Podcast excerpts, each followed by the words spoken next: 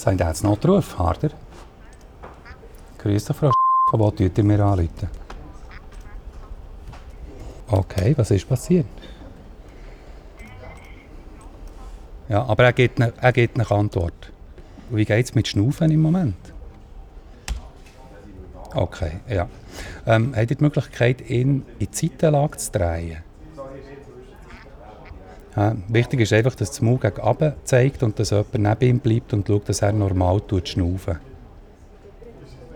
Und dann schicke ich euch sofort die Ambulanz losschicken. Okay, wenn ihr die Ambulanz hört, könnt ihr jemanden rausschicken, der sie abholen Wenn sich in der Zwischenzeit nichts zum Schlimmeren wendet, hören wir uns nicht mehr, sonst rufen wir sofort wieder anrufen. Super, danke euch. Auf Wiederhören, alles Gute. Gut. Das heisst, wir alarmieren das Team jetzt äh, alarmieren. Äh, die befinden sich ein paar Kilometer weg im Spital Thun. Äh, der Einsatzort ist bisschen speziell, weil es sich um eine Baustelle handelt. Lustigerweise die Hausnummer 144. Die Alarmierung ist jetzt ausgelöst an Team. Die werden sehr schnell dort vor Ort sein. In dieser zweiten Folge sind wir dort, wo es um Leben und Tod geht. Und vermutlich gerade wegen dem die HelferInnen so eine unfassbare Ruhe ausstrahlen. Wir sind in der Notrufzentrale zu Bern und gehen auch dort an, wo die Sanität hingeschickt wird. Mit mir, wo das erste Mal den Adrenalinschub von einer Fahrt mit Blaulicht erlebt.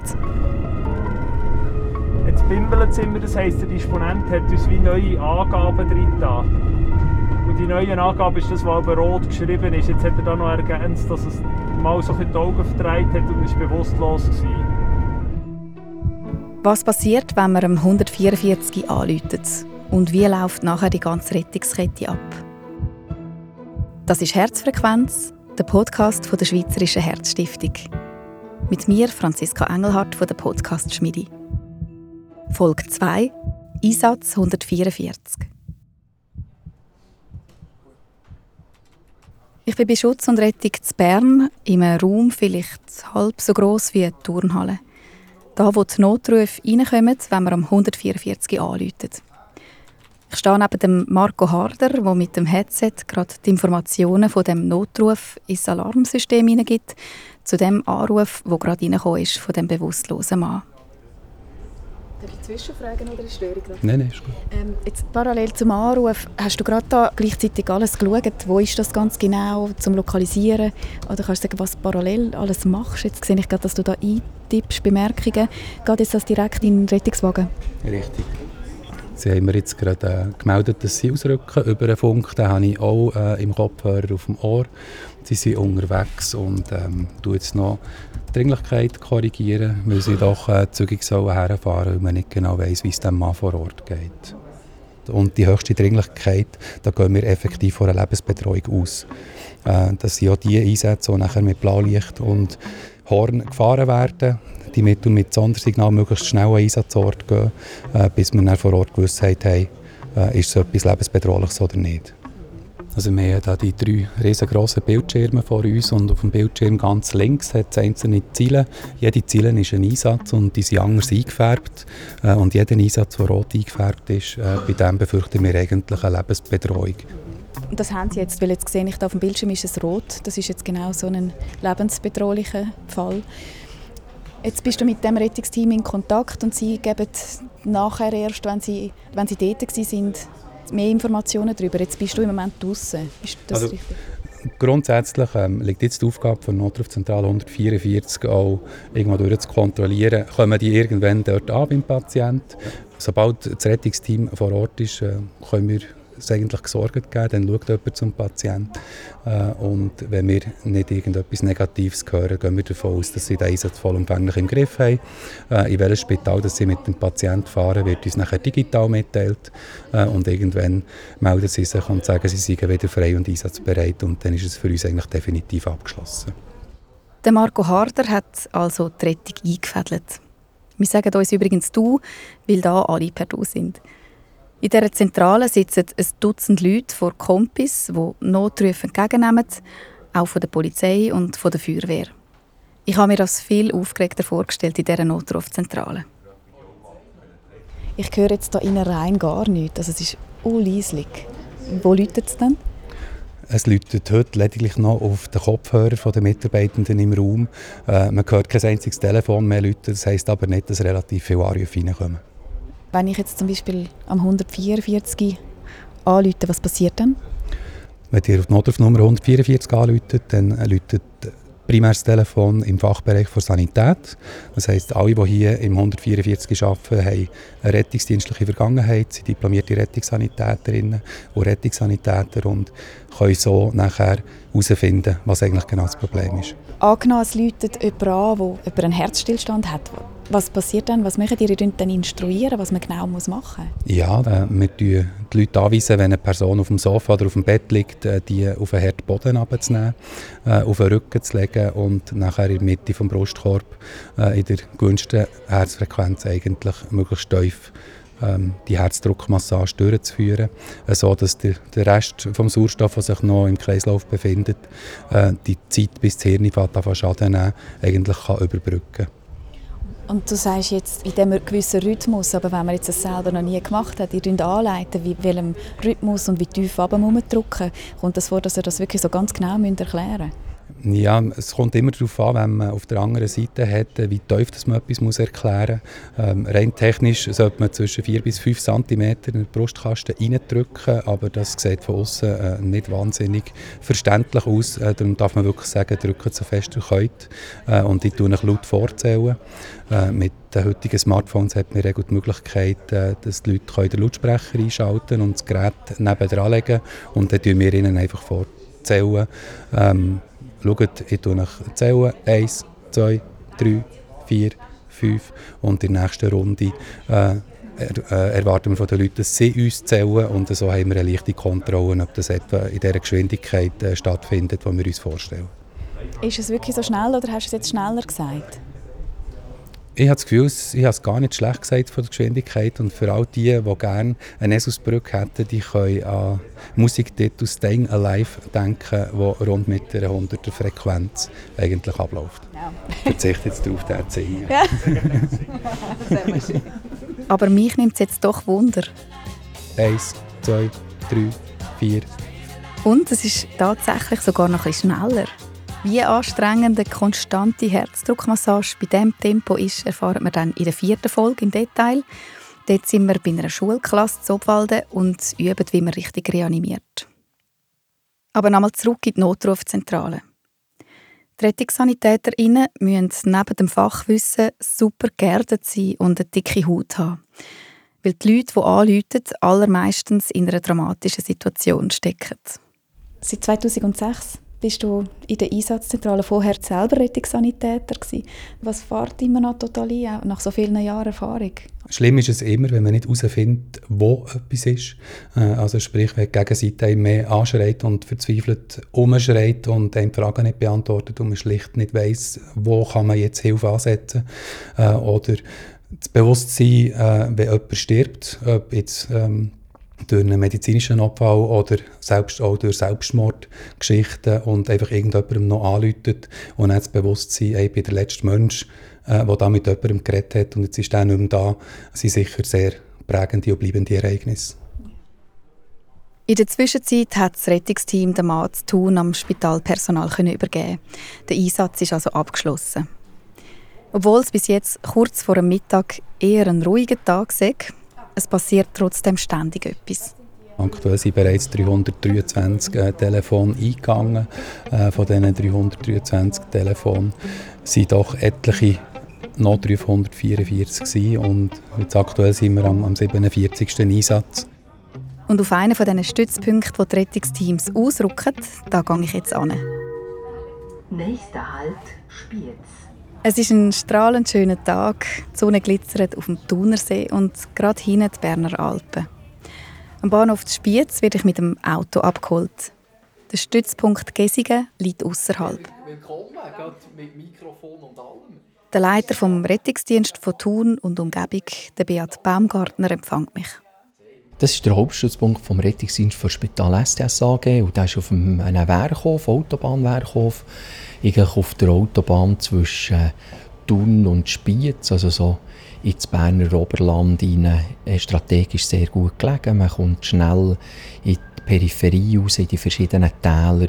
Auf die eine Seite ist die Autobahn und auf die andere Seite Idylle, Weiden mit Kühen und ein Schiessstand. Ja, Berner Oberland. Jetzt bin ich richtig im Berner Oberland. So schön. Das ist immer ein kleines Hin und Her. Wie viele Leute sind jetzt am Arbeiten?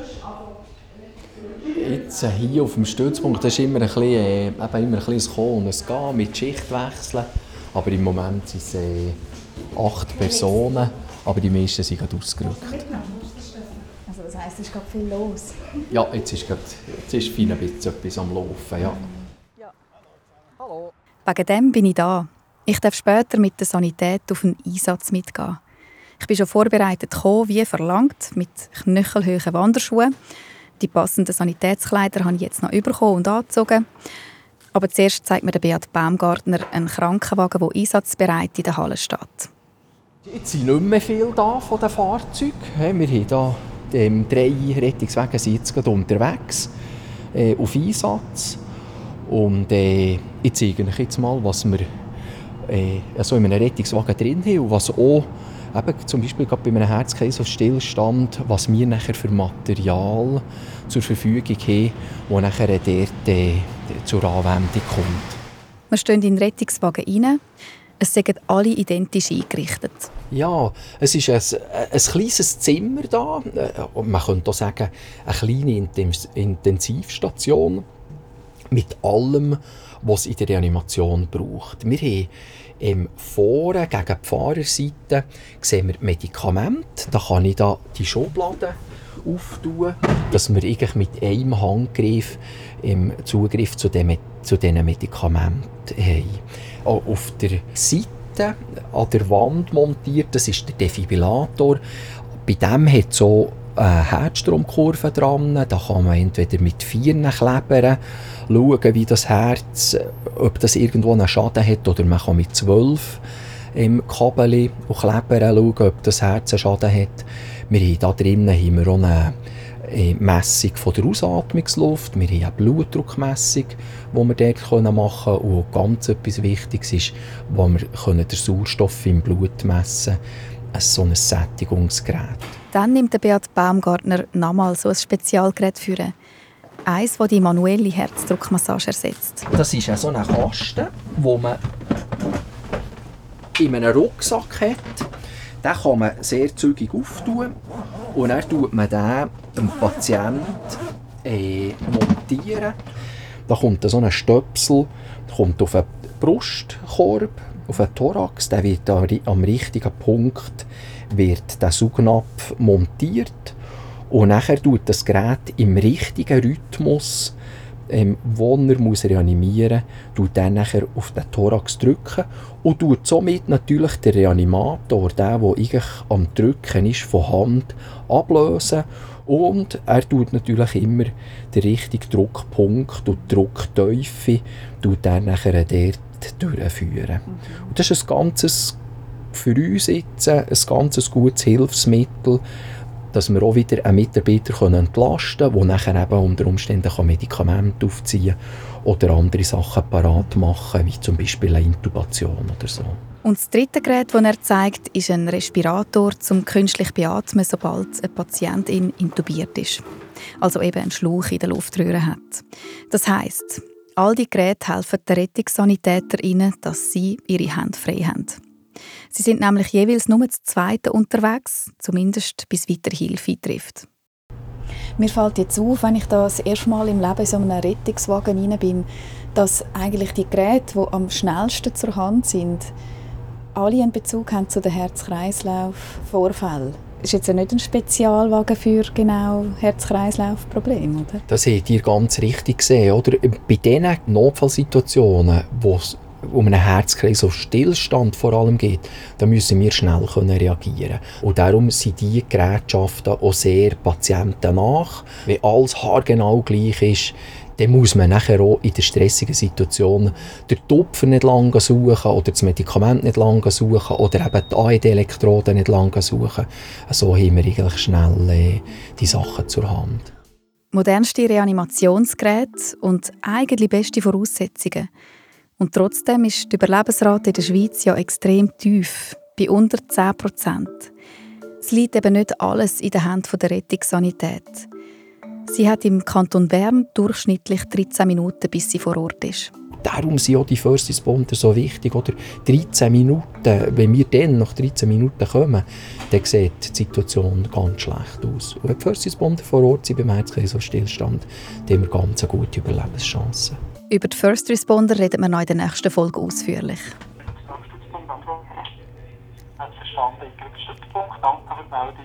Das war jetzt die Rückmeldung von Equipe, die zu tun ist. Die waren auf Einsatz und haben sich jetzt wieder einsatzbereit gemeldet beim 144. Und jetzt weiss, zu 144 die Equipe hat der Patient abgegeben und ist jetzt für den nächsten Einsatz parat. Okay, das heisst, für mich gilt es jetzt dann auch ernst. Bei dem nächsten Team darf ich mit ausrücken. Im Aufenthaltsraum sitzen sie schon parat am Tisch Delian Trachsel und Martin Berger.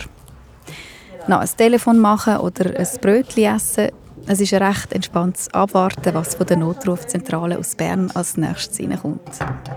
Ich wollte gerade Martin ein paar Sachen zu ihrem Einsatz fragen. Ähm, über den Tag hier in Gessi. Das wäre jetzt eben das, ja. Ja, aber recht schlecht.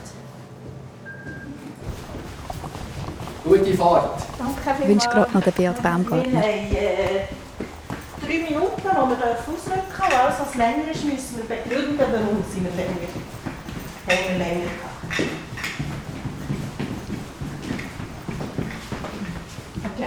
Ja. Es ist ein P2, also ohne Sondersignal. Was heisst ohne Sondersignal? Keine Sirene und kein Blaulicht. Also ist es so nicht so drin. Also sicher niemand, der in Lebensgefahr schwebt. Sonst wäre es ein P1-Einsatz mit Sondersignal. Und einschalten dürfen Sie die nur auf Anweisung vom 144. Wo sitze ich an? Hier. Danke vielmals. Darf ich was drauflegen? Ja, darfst Ich sitze hinten im Krankenwagen. Delian und Martin vorne, wo sie weitere Informationen vom 144 aus Bern bekommen. Sie besprechen den Einsatz. Ich höre da hinten so gut wie nichts. Es ist auch ohne Sirene laut in diesem Wagen. Ich bin jetzt doch gerade noch recht froh, geht es nicht um Leben und Tod. Wir fahren gut eine Viertelstunde weit die Hügel zu einer Frau rauf, die starke Koliken hat.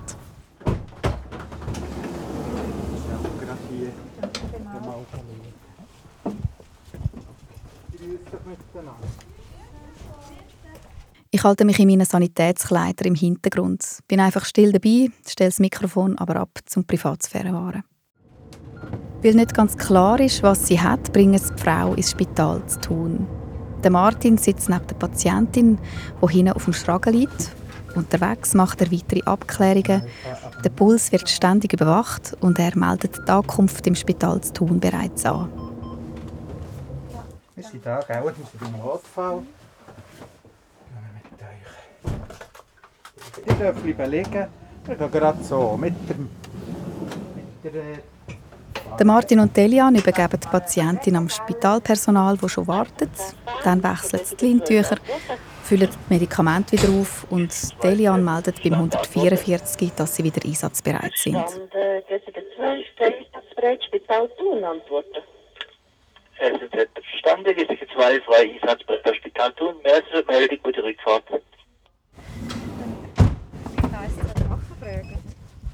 Wie häufig erlebt ihr dann lebensbedrohliche Situationen, zum Beispiel Herzkreislauf, Stillstand, Herzinfarkt? Wie alltäglich ist das?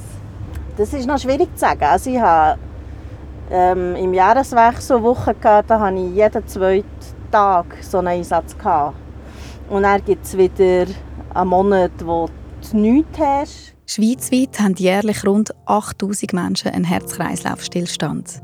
Der Rettungsdienst von der Spital STS AG, wo der Stützpunkt Gessigen dazugehört, wird im Schnitt jeden dritten Tag wegen einem Herz-Kreislauf-Stillstand alarmiert. Ein Ereignis, es um Minuten geht.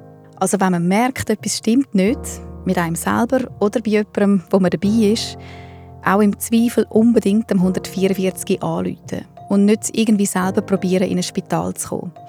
Weil die Behandlung oder Therapie, wie es die RettungssanitäterInnen sagen, fängt direkt an, wenn sie kommen. Wenn man schnell handelt, kann man noch extrem viel rausholen.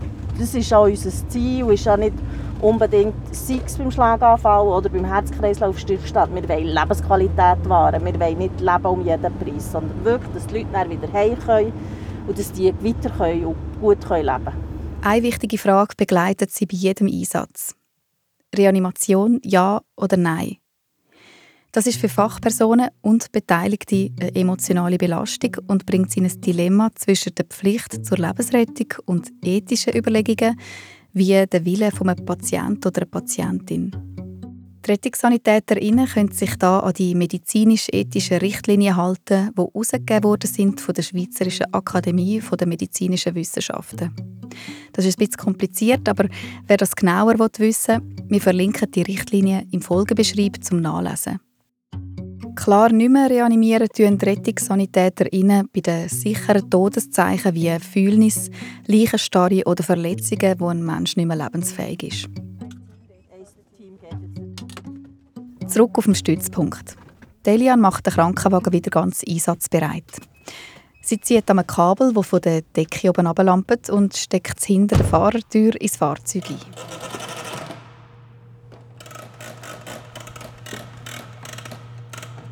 Das ist Strom? Das ist die Zusatzbatterie für Blaulicht, Signalanlage, für die Wärmebox, die wir hinten haben und alles Elektronische, was zusätzlich ist. Team Elian und Martin machen nach Rapport und ich rucke gerade mit dem nächsten Team aus.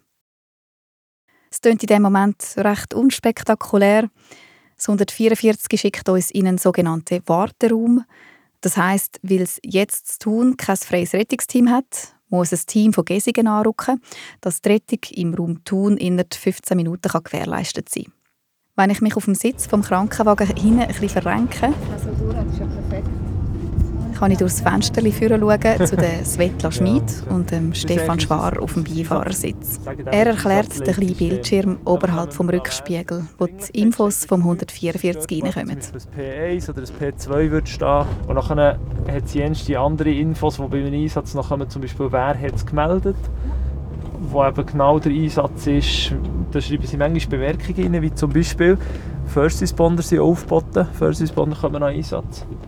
Und auf der zweiten Seite hätten wir noch halt alles Angaben über den Patienten, wie er heisst. Der ist eigentlich... Tut, äh, ah, jetzt bekommen wir einen Einsatz. Also, das ist jetzt ein P1, also jetzt haben wir Sondersignal.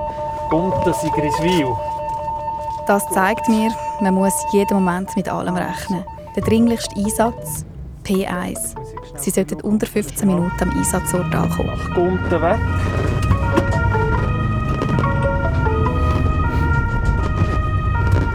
Gesigen 1 macht P1 Gunten ab Thun. Also, das ist ein Kindernotfall. Auch das noch. Ich sitze still hinten, um ja nicht zu stören. Und bin beeindruckt, wie ruhig die beiden bleiben. Mit Sirenen fahren sie aus der Thuner Altstadt. Also, jetzt haben wir ca. 12 Minuten noch bis dort. Mit Sondersignal wird es ein bisschen kürzer sein, aber auf dieser Strecke nicht super viel. Jetzt bimbelt es immer, das heisst, der Disponent hat uns wie neue Angaben drin Und die neuen Angaben ist das, was aber rot geschrieben ist. jetzt kann ich mir wie überlegen, was ähm, sind wahrscheinliche Komplikationen, die ich bei diesem Kind antreffe. Und was könnte ich dort für Medikamente brauchen? Und die Medikamente rechnen wir jetzt eigentlich schon auf die 10 Kilo aus dass ich im Einsatz selber eigentlich gar nicht muss nachschauen und rechnen Das kann ich natürlich nur, wenn, wenn, wir, wenn ich genug Einsatzfahrt habe. Also 10 Kilo. Nasal würden wir sicher pur machen, ja. An der Seestraße kommen wir an ein Baustellenrotlicht. Die Autofahrer, die entgegenkommen, sind verwirrt und bleiben mit drin stehen. Ja, das macht keinen Sinn, ja. Ja, die kommen eben gleich nicht. Oh nein. So ist jetzt etwas ähm, Rotlicht. Ah, oh, shit, und jetzt gibt es Verstopfung, wenn sie kommen. Kommt! Jetzt geht's raus.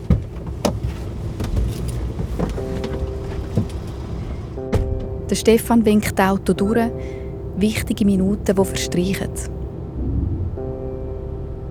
Ja, das ist manchmal schwierig. Oh, das glaube ich, das ist ja furchtbar.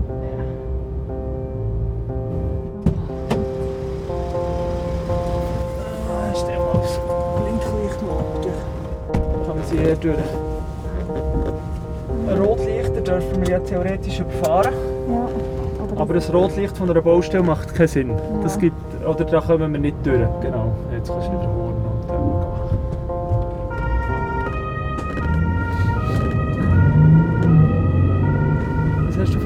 eine Händchengrösse?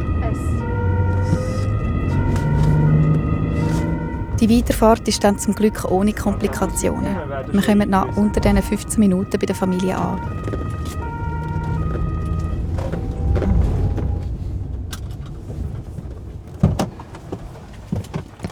Und das Beste, das Mädchen ist außer Lebensgefahr. Es war nur für kurze Zeit bewusstlos gewesen und wieder zu sich gekommen. Es wird aber trotzdem für weitere Abklärungen ins Kinderspital auf Bern gefahren. Der Rettungssanitäter der Stefan der schnallt das Mädchen hinten im Maxikosi auf den Schragen, seine Mami gerade nebendran. Zum Glück ohne Blaulicht und Sirene. Ich sitze neben der Rettungssanitäterin am Steuer, der Svetla Schmid, auf dem Vordersitz. An diesem Tag hat es zu Gesigen keinen Notfall gegeben mit Herz. Aber es war einfach Zufall. Gewesen. Und ich bin froh, habe ich den Ernstfall nur so erlebt, dass er gut ausgegangen ist. Etwas, was an diesem Tag beim 144 und bei der Sanität beeindruckt hat, ist die Ruhe, wo alle ausstrahlen. Richtige Profis halt. Aber der Kanton Bern setzt bei der Lebensrettung, bei Herz-Kreislauf-Stillstand nicht nur auf Profis. Anders als im Kanton Zürich zum Beispiel, wo ausgebildete First Responder, die Polizisten und Polizistinnen sind, wie wir in der ersten Folge schon gehört haben, sind die First Responder im Kanton Bern Laien.